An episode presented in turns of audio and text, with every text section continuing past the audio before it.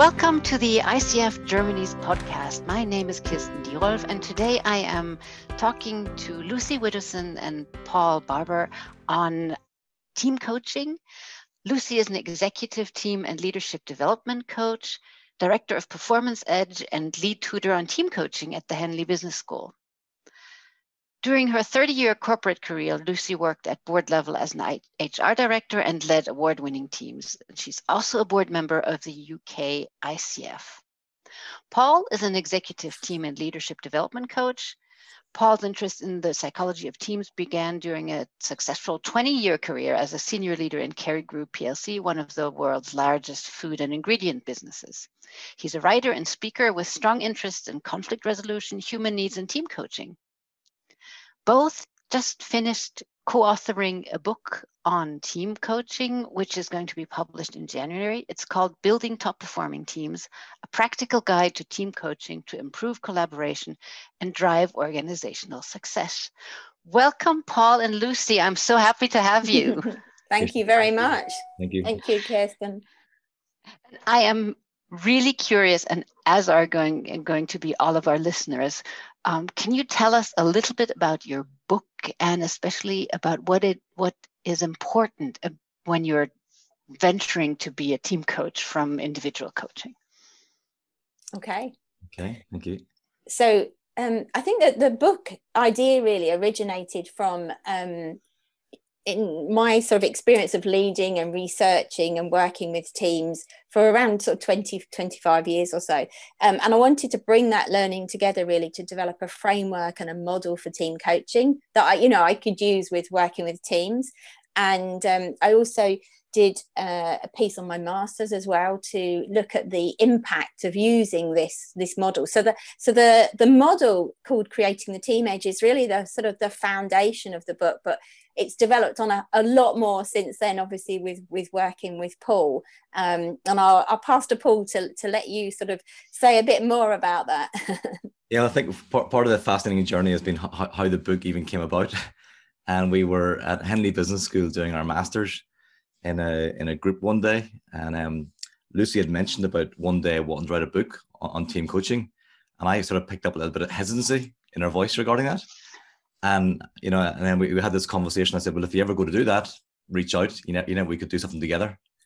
And about nine months after that, I, I got an email one day saying, "How do you feel about you know writing writing a book with me on team coaching?" And that that started a whole journey of collaboration um, on that whole topic. And I guess, and it's, it's just any you know, for me, team coaching at its heart is about collaboration. And any opportunity at all to, to focus in that area, we believe it can make a real meaningful difference. You know, I, I was just delighted to get involved, and it's, it's been a it's been a fantastic journey. It really has. So, um, the collaborative edge is the the main point in the book. Is, is is that the main model, or can you tell us a little bit more about that? Yeah, so uh, collaboration is definitely one of the key themes really throughout the whole book. So the book's about not only helping teams themselves improve their collaboration and performance um, but actually also team of teams as well. So getting mm-hmm. teams across organizations and outside of organizations to actually start to collaborate more. You know uh, and our purpose is around you know um, to help teams within and across organizations collaborate better to create meaningful lasting change. And i think mm. certainly for me and i know for paul is that you know that's one of the drivers. We want to make a difference even in a small way to getting teams working more together. I'll pass to paul again. I think one of one of the things you know Lucy talks about the model, and the model is a really important part of the you know the foundation of the book.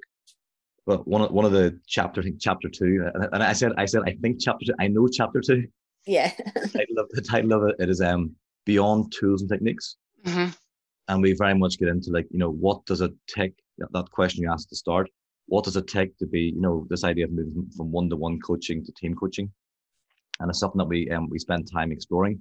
Because while while we, you know, we know that the the the, model that we we use works, mm-hmm. we also very aware that if, if your way of being as a team coach is not right. It doesn't matter what tools, techniques you use, it's not going to work. And um, so we spend a lot of time in the book actually, you know, while in chapter two, that's really important. This idea of way of being of a team coach. What does it take? That kind of flows throughout the whole book. It's sort of like the spirit of the book, the idea that you have to connect deeply with the other human beings with you before you can actually get down to the work. Mm-hmm. You know, and that, that sort of that essence flows throughout the whole book. Could you describe that a little bit more? How should I be as a team coach? Yeah. Oh, I so the way of being. Okay, so okay, so what should my way of being be? so Carl Rogers um, wrote 1967. This I can't actually remember the exact quote. It is in the book where he talked about some things are so hard to explain that when you start to put them into words, they can lose their essence. Mm-hmm. And, and sometimes that, that's a fear when you talk about way of being. But um, during the, the writing of the book, we, we come up with um, four C's and maybe what I'll do, I'll, I'll mention, I'll, I'll, talk the first couple, and then I'll let Lucy talk the next couple. Is that okay, Lucy? We'll go that of way. Course. So the four, the four C's. The first one was um we call connection, um connection, and then courage, continuing, and confidence. So I'll just talk about the first two, connection and courage. So the connection piece, basically, this idea of you know how do you deeply connect with the other people in the room, uh, you know, or virtually, or whatever that space is, at a, at a much deeper level, and that that's about part of that's about connecting with yourself first of all, about being present and, and then just being present with the other people. And um, yeah, does it have a similar to one-to-one coaching? Yes, but on on on team coaching, all of a sudden there can be seven, eight, nine, 10, 11 people. And the, the dynamic changes. And I, I do a lot of one-to-one coaching and team coaching. And I always say this is one of the most difficult parts of being being able to be connected with the overall team as a whole and also being connected at an individual level with everybody that's in front of you whether that be virtually or, or be it in person. So that, that connection piece, working in that part. And um, the other C we have is what we call courage. And a, a part of the being of a team coach is, is the idea of um, in the moment courage, like, you know, being in the fire, being, being really uncomfortable, but living with that discomfort and be able to operate from that place and, and whatever's going on in your body, whatever you're feeling, that you actually use that as information for the mm-hmm. work you know so that's another another important part of this what we call um, being. So the first two connection and courage and the second two continuing and um was it? Continuing and confidence. I'll let lucy explain those two. Yeah. So um thanks paul. So the, the com- confidence is around you know the team coach having the confidence to to be able to flex um, and adapt in the moment to the needs of the team. So you may have thought about what you you know you might do in terms of the design in advance but absolutely it's about then thinking okay actually what am i getting from the team what where do they want to go here and actually almost you know stopping recontracting about where do you want to go um, and you know that only happened to me last week where um, I think it happens all the time actually when I'm team coaching. But you know, it, it, was very much, you know, I was hearing something else. The team were about to start some work around open and honest conversations. And then actually what was coming out was they had some real challenges around their priorities. Um, and so actually, you know, I it was there for me to say, okay, so you know, this is where we were going to go. What I'm hearing is X. Where do you want to go? So I think that absolutely that that confidence to to flex and the continued learning, really, the continuing piece is about, you know, we're we're never the perfect um, the perfect team coach uh, as we're never the perfect coach so it's continuing to keep learning and developing and growing um, and and helping teams to do that too. Mm-hmm. so you know you know a team won't get to the end of a journey and that's it. You know it, they they need to keep you know reinventing themselves innovating um, thinking differently learning as a team. And and that's exactly what we we need to be doing as team coaches too. And how does anyone start developing this? I'm, I'm thinking the courage part that must be hard to develop. And I know I, mean, I, I do team coaching myself. I think I do it very well, but if I was asked how do how did I develop my connecting and courage and you know all of the four C muscles, my feelings it just happened do you have an idea of how people can learn this? Yeah, I think it's a really good point. I think that actually what you'll see in our book and actually in the ICF global work around development team coaching competencies is that actually to be a team coach, you need to have a mature and actually quite advanced level of coaching skills already. So you need to have done a lot of work on yourself really. Um, and and therefore you know that maturity in your coaching skills to be able to start using and applying that as well to team coaching. Um, so that i think for me is one of the key things you'll definitely see coming out. And paul to to build on that? Yeah another part under that that's the of, of continuing and we talk about you're never the finished article as Lucy said that we, we also highlight the importance of reflective practice. Mm-hmm. and also the importance of, of team coaching supervision.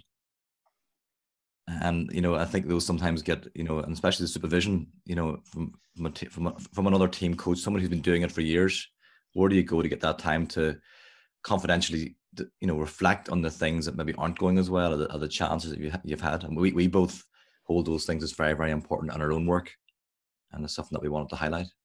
Yeah. Mm-hmm. I, I, think the only thing just to, to add as well and build on is that um like with coaching you know it, it's about if you don't know where you're going and we don't know as coaches do we where where something's going it's keeping that curiosity and then you know shifting that to the team you know giving the team the choice of where to go and i think um that you know that's really important that you're you're willing to do that and give give it for the control just away to, just, just one other part of that that piece on confidence when we talk about confidence we talk mm-hmm. about also believing in your own story you know accepting your own story, coaching from the place of who you actually are. Mm-hmm. And if you're going to a room and it's full of, you know, all different situations, there is that sense of ease you need within to say, you know what, I don't know what's going to happen here. I don't know how it's going to go, but that's okay. Mm-hmm. You know, everything I've done in my life to this very point has led me to this point today, and that's okay. You know, it's hard to put in the words. It's hard to put in the words. That's that's the challenge. You know, it's a I really like your your Carl Rogers quote, or you know, this is, and if I look at team coaching curricula, it mainly is tools and things that you can do, and these are, I guess, also important, and are not really, if I'm hearing you right, teaching the most important bits. And then the question is can those most important bits be taught or need, do they need to be supervised or coached or mentored? What's your take you, you, you could ask the question can everybody be a team coach? Yeah can? So, i don't know. Yeah I, I, don't i don't know the answer to that okay? It's um i don't know the answer to that and it's like one of the challenges currently probably is you know what is team coaching and even defining it and we've done a lot of work on that and, and, and reflecting upon that in the book as well. Mm-hmm. And it's um yeah so it's like you know i think what is happening right now you, you definitely have seen a move from all the main coaching bodies in the world towards um competencies and that mm-hmm. is developing and, and you are going to see over the next few years a lot more probably team coaching programs using those competencies as, as a basis of mm-hmm. accreditation mm-hmm. but up until now there really hasn't been that there really hasn't mm-hmm. been sort of benchmark and one one author um jones et al who's done a very good paper on the, the definition of team coaching talks about the next big thing is, is a need for testing you know looking at developing the theory of looking at the competencies and what work what doesn't work mm-hmm. so that's going to be a big area next number of years you know, mm-hmm. You know acad- academia trying to answer that question that you just asked but I, I don't know if we can answer that right now Okay. Lucy, I think you were involved with the development of the team coaching um, competencies with the ICF. I know they haven't been published yet, but is there anything that you can already share that uh, might be interesting to our listeners? Um, so I was involved, and Paul was actually in the first piece of ICF research, actually, um, around, we looked at over 100 pieces of literature on um, what was it saying out there about what team coaching should should be look like etc and i think that was very much we were picking up this whole area of the way of being as well coming through in the literature. And you know in in addition to that obviously a sort of a foundation as we talked about already about the sort of um, mature coaching skills really. Um, so that the you know the knowledge but also that they needed to have knowledge of you know teams team dynamics you know theories of team coaching. Um, so actually you know there's there's a, a lot in there you know. It, it takes a lot to be a team coach. And obviously you know in that development journey um, as paul said you know the competencies will play more and more of a part i think mm-hmm. in in development coming. Um, but certainly you know it's not just one thing. The way of being absolutely is is critical. Um, but also you know what's important here is the knowledge that they develop and um, and the practice of working with teams as well you know that experience of working with teams. So i think it's very much sort of watch this space really as to what else is coming out around this. Um, there's definitely going to be more. Yeah fascinating. I think one of the areas when, when, we were writing the book that kept coming up would have been stories about when we led teams ourselves. Mm-hmm. You know, and I, I, think that's an important part. We do, we do capture that, you know, that area of knowledge of, of team leadership. What is it like to be in the in the fire of leading a team through change and all those great things? And and that that has shaped our thinking. That has shaped our thinking as well as working with teams and as a team coach. Mm-hmm. Yeah. And while you were writing the book, you were also a team, right? We were. Did you um, siphon any insights from your collaboration? I think certainly for, for us, you know, um, the connection piece was so important for us. So um, we spent a lot of time um, really getting to know each other and, you know, not just uh, us as people, but our families, the systems that we we worked and lived in as well. So, um, you know, I've been over to, to Northern Ireland and met Paul's absolutely lovely, uh, gorgeous family. And um, you know paul's come over here as well. So i think that connection piece was always really important. Whenever you know we came together even when we had like a massive deadline we still checked in you know about how we worked. So i think that was absolutely important. And that created safety for us as well so we had open and honest and robust conversations as well as we were recontracting all the way through this whole journey mm. Um, so for me, that was probably the one of the huge things that that stood out really um, in our team. Paul. Yeah, I think, and that that that that, that then fed through into like there was times as personal challenges during the year, yeah. family challenges, and different things that happened. And because we put so much effort into connecting before that, we call it connecting before the work. We we always put put that emphasis on it. It just meant that when those times came, that we're able to open up to each other and say, "Listen, I've got this particular challenge right now or this particular challenge right now, and, and we work with we work with each other through those things. And as Lucy said, like, and we, we weren't afraid to have difficult conversations. We weren't afraid to, you know, and that all came from that, you know, always contracting. And we, we kept, and um, probably Zoom, we were early adopters of Zoom. Um, so one of the challenges, how do you write a book whenever you're a, a flight apart? So I'm based in Ireland and Lucy's based in London. So actually, how we actually getting down to the mechanics of how are we going to do this? How are we going to create together? And um, one of the things we used to do, we would we would go on to Zoom all day. This going back a year before COVID came about, and then we'd have Zoom on in the background, have a meeting in the morning. We would then talk what our, our objectives for the, for the day were. We would then turn off our camera, turn off our sound, and then about an hour and a half later, you would hear a voice, um, "Paul, are you there?"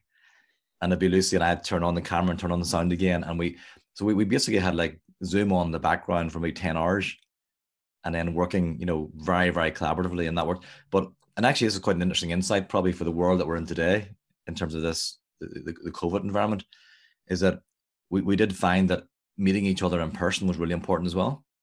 Mm-hmm. You know, could we have done it without that? Yeah, you probably could have, but did we build a better connection? But the fact that, you know, I was there when when mm. Frankie Lucy's dog done his first ever turnaround on his back. Is that true, Lucy? you know, yeah, he, was actually. how did you do that? You know, you know, and my my my girl, my three teenage daughters think Lucy's amazing and, and love it when Lucy came over to the house and you know and all that. So and, and my wife as well, Rhonda. So it's that that that idea of basically yes, we were able to do a lot of things virtually, and actually most of our work was virtual, but those encounters maybe once every month or six weeks when we got together in person were really really important and that maybe there's some lessons in that for how we go forward as working working yeah. working as teams. Yeah, they were. I mean, that that depth for me was, you know, so a year ago my mum passed away, and um, you know, absolutely adored my mum, and um, sorry, getting emotional. Um, but you know, Paul Paul just proactively stepped in. We had loads of stuff going on at that time in terms of you know getting writing in, etc. And I, I almost I didn't ask him. He just stepped in and you know just said i'm you know and just dealt with everything and it was amazing.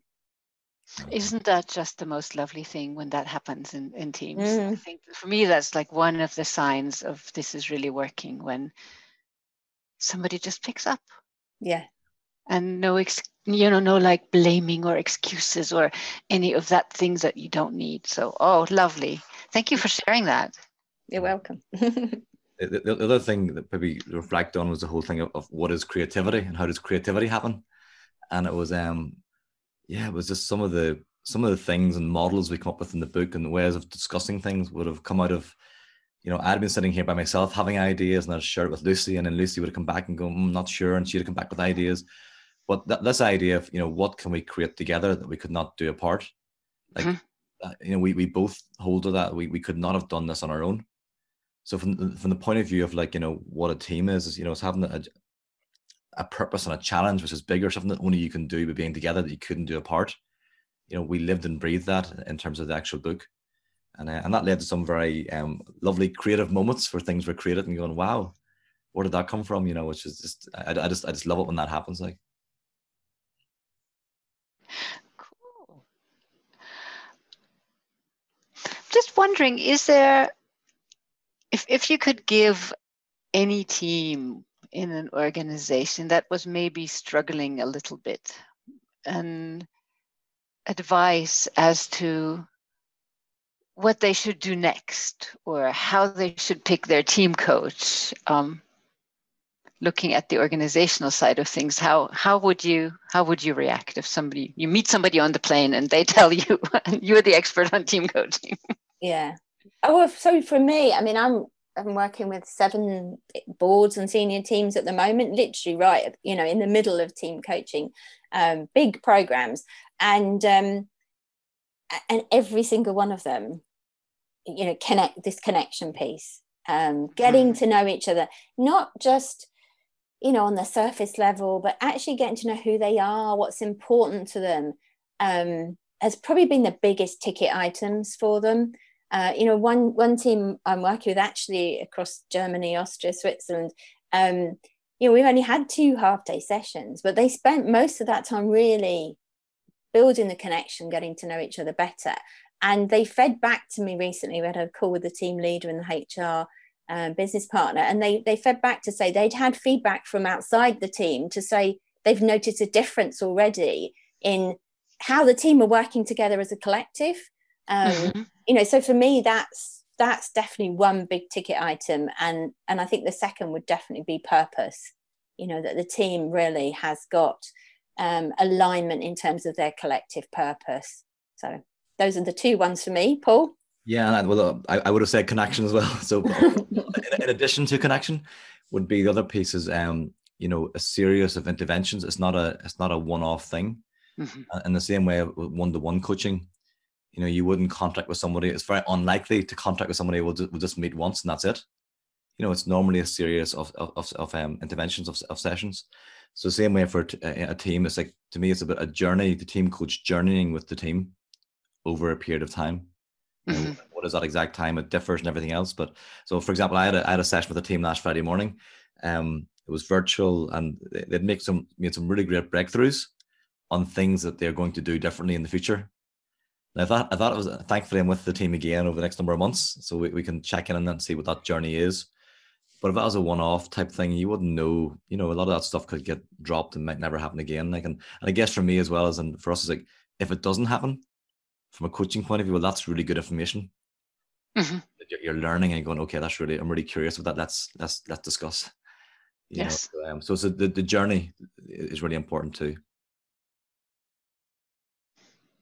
I have one little reaction in the, the, the German in me that I want to just test on you, and maybe this is completely non-interesting. and um, in Germany, we have this cultural idea of the separation of the private sphere and the business sphere. I think it's softening with the younger generations. Um, so I'm wondering, are there cultural aspects to this connection piece? Because I could see German teams reacting to, well, why do I have to talk about my dog? Thank you very much. Where I'm here to do business. Mm. Yeah. So it's, it's, it's interesting. So as I said, I'm just working with a team, actually, a sort of German, Austrian, Swiss team, Um, and they, they've absolutely done work around getting to know what sits underneath them. And, and that was the example I mentioned earlier that they've only had two half day sessions and they've been had feedback that there's been shifts. You know, people have seen shifts. Um, and, and I'm working with another team actually. It's a really truly international team. So there's uh, some from Australia, Far Singapore, Tokyo, UK, Europe, uh, South America, and and again that that team um, culturally for some it's probably more usual than for others to share stuff. Um, but again we we you know we've done some work um, over the last uh, couple of weeks really where you know they've shared more about who they are. And the, the feedback from them all has been just so positive. You know they felt more connected to the team. They felt more able to start thinking about giving each other open and honest you know feedback um, so i would definitely say you know from our experience there's a real opportunity in that um, I just went on a webinar as well this morning talking about you know mental health challenges uh, with with currently with COVID at all levels. You know, from young people through to um, you know senior people, and actually they they were saying that you know if if senior people in organisations start to share more about actually what they're experiencing, then actually it's only going to be helpful for young people to open up. Mm-hmm. And so I, th- I think that's that's similar in teams you know if you create an environment where people are opening up then you'll create an environment where it feels safe whatever age you are to start opening up and to to, to table some big ticket issues as well mm-hmm. I just, I just think build, building on that is that it just doesn't it just doesn't happen there's a there's a, a, journey towards that part where where people open up and, and part of it is, is the one-to-ones before you actually get in into a room either virtually yeah. or or separately. And those one to ones are absolutely crucial for you know spending time with individuals and you know helping them understand some of the expectations and vice versa and concerns and challenges they have and encouraging them mm-hmm. so those one very very important the other part then is just creating the safety in in, in the room um either either virtually or physically and then the way of being of the team coach which you talked about has a big role as well. And then the other piece is actually the team coach leading by example. So when we ask people to be vulnerable Mm-hmm. We say we start off and we will share something vulnerable about ourselves, and what you often find is that um, and you you would even you know creating the safety you will say you know appreciate there are some people might be thinking this right now. Appreciate mm-hmm. we have all different levels of comfort. You know don't share anything you don't feel comfortable sharing but what you often find that apprehension quite quickly turns into people sharing because the leader will share something that everybody's shocked at. I can't believe it has shared that. And next thing, the other person opens up, and the next person opens up. So, you know, it's something I, I would never take for granted. Mm-hmm. But if you create the right atmosphere and the right environment, the right level of safety, um, and set the right example, you know, it, more times than not, you know, it, it generally across the world, pe- people open up, is, is, is our finding. Thank you so much. Is there anything that you want to share and that I didn't ask? Oh, great question. Great question. um, I guess one of we, Lucy and I have never written a book before. It's our first time writing a book, and it's um, yeah, it's really interesting. It's just really that that, that journey of the what what comes next. You know, what comes next once you've done that type of thing. We're we're still trying to work out, and how do you how do you not be shy about telling the world? So even like like so today talking about it, you know, you know, we, we probably have to get um, more comfortable with our own discomfort of just saying, you know, this is what we've done and we're proud of it. You know, we believe we've created something really, really, you know, a really um, something that's worth reading, and that it's been a, a fantastic journey for ourselves. So, no, absolutely. So, thank you for the opportunity. There's nothing else I can think of, Lucy. Is anything you you have in mind? No, no, absolutely. Just to say, it's yeah, it has been a brilliant journey, and um, and certainly, you know, helped by the work we've done at ICF as well. You know, that that whole experience has been phenomenal from my point of view as well. You know, sharing with experts from around the world around, you know, what should team coaching competencies look like was just so stimulating. Um, you know, so that that's, you know, all helped and given us insights as well. Um, you know, around the book and around the development of team coaching as a whole. Yeah, just, just probably one, one thought that come to mind was that the whole area of how is team coaching and develop into the future? And yes, the competencies and the the training that goes behind that are all really, really important. But there's going to have to be a you know a, a, a, large increase in the number of people who are team coaching, mm-hmm. especially internal team coaching within organizations. Yes. There's a real need there at the minute for this here. You know, we, we, we see it and it's um yeah, so that's exciting and challenging. But um yeah, we're, we're happy to be part of it. So I can't wait to read your book. Thank building you. top building top performing teams, a practical guide to coaching to improve collaboration and drive organizational success by Lucy Widdowson and Paul Barber. Uh, available on uh, for pre-order. So if I can have a little advertisement for you here, every all our readers, if you're interested, you can pre-order it and get it in January. Thank you. It was lovely talking to you. Lovely talking to you. Thank you, Kirsten. Thank you.